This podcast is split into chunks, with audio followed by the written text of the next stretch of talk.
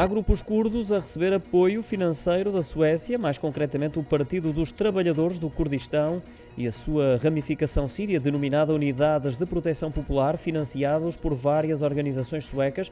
A denúncia foi feita por Susana Trehorning, subchefe da Divisão de Contra-Terrorismo do Serviço de Segurança daquele país nórdico, em entrevista à televisão estatal. No âmbito dessa investigação, há já um detido, terá extorquido dinheiro junto de várias empresas para financiar esses grupos do crime organizado. De resto, este cenário foi já levantado recentemente por Oscar Stenstrom, o negociador-chefe da Suécia para adesão à NATO, também em declarações à imprensa, mais concretamente à rádio estatal sueca. Notícias que surgem em vésperas de nova reunião, na qual vai ser discutida a candidatura conjunta da Suécia e Finlândia com a Turquia, o único país que vai colocando entraves à adesão, sobretudo dos suecos, precisamente pelos alegados apoios financeiros ao Partido dos Trabalhadores do Kurdistão, também conhecidos pela sigla PKK.